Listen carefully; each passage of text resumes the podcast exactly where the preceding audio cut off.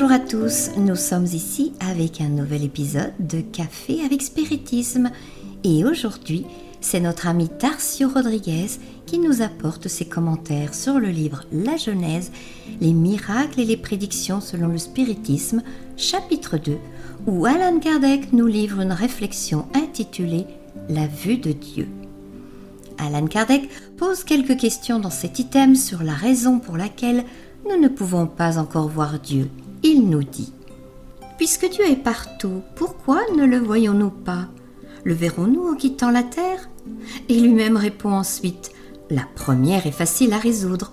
Nos organes matériels ont des perceptions bornées qui les rendent impropres à la vue de certaines choses, même matérielles. C'est ainsi que certains fluides échappent totalement à notre vue et à nos instruments d'analyse, et pourtant nous ne doutons pas de leur existence. Nous voyons les effets de la peste et nous ne voyons pas le fluide qui la transporte.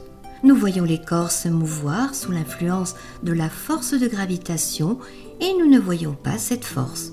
Les choses d'essence spirituelle ne peuvent être perçues par des organes matériels. Ce n'est que par la vue spirituelle que nous pouvons voir les esprits et les choses du monde immatériel.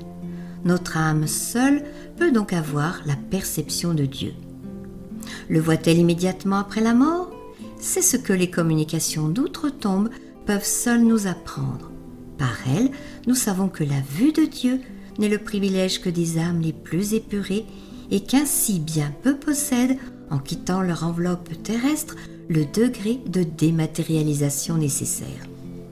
Selon notre ami Tarcio Rodriguez, Alan Kardec nous apporte ensuite une comparaison qui permet d'éclaircir le sujet. Il dit que nous, en tant qu'esprits imparfaits, sommes pour ainsi dire au fond d'une vallée très profonde où plane une brume, c'est-à-dire un brouillard très épais qui nous empêche de voir clairement le soleil. Nous pouvons voir sa lumière et savoir que c'est le jour, mais le brouillard de nos imperfections nous empêche de le voir clairement du fond de la vallée. Nous gravissons donc une montagne jusqu'à ce qu'à un certain moment de l'ascension, nous dépassons ce brouillard et pouvons voir clairement le soleil. Alan Kardec nous dit qu'il se produit exactement la même chose avec nos âmes. Bien que notre périsprit soit invisible aux yeux matériels, en le comparant avec notre âme, ce corps périsprital est encore trop dense et grossier pour percevoir la réalité immatérielle de l'esprit. Mais comme dans l'exemple de la brume, bien que nous ne puissions pas voir Dieu avec notre vue, nous pouvons voir sa lumière partout.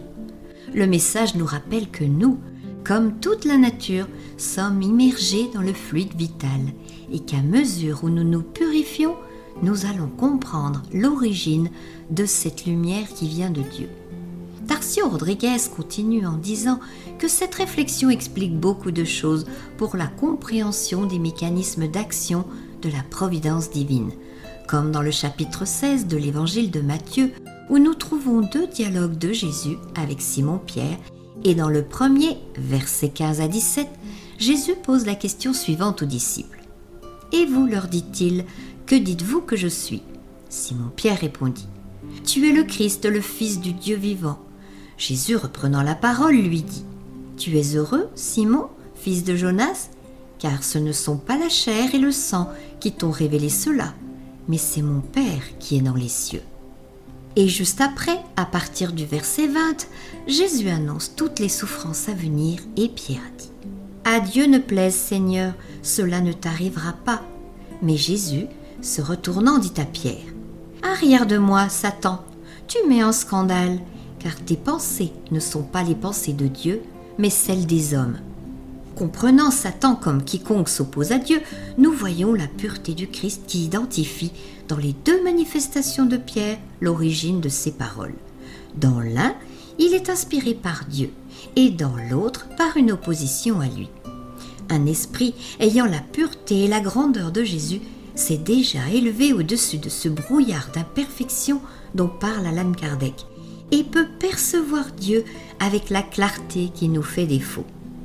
Remarquez que Pierre exprime en une occasion la lumière divine comme cela serait possible pour n'importe lequel d'entre nous, même si nous sommes encore des esprits imparfaits. Et nous terminons cette réflexion avec la conclusion d'Alan Kardec. Sous quelle apparence Dieu se présente-t-il à ceux qui se sont rendus dignes de cette faveur? Est-ce sous une forme quelconque, sous une figure humaine ou comme un foyer resplendissant de lumière? C'est ce que le langage humain est impuissant à décrire, parce qu'il n'existe pour nous aucun point de comparaison qui puisse en donner une idée. Nous sommes comme des aveugles à qui l'on chercherait en vain à faire comprendre l'éclat du soleil. Notre vocabulaire est borné à nos besoins et au cercle de nos idées.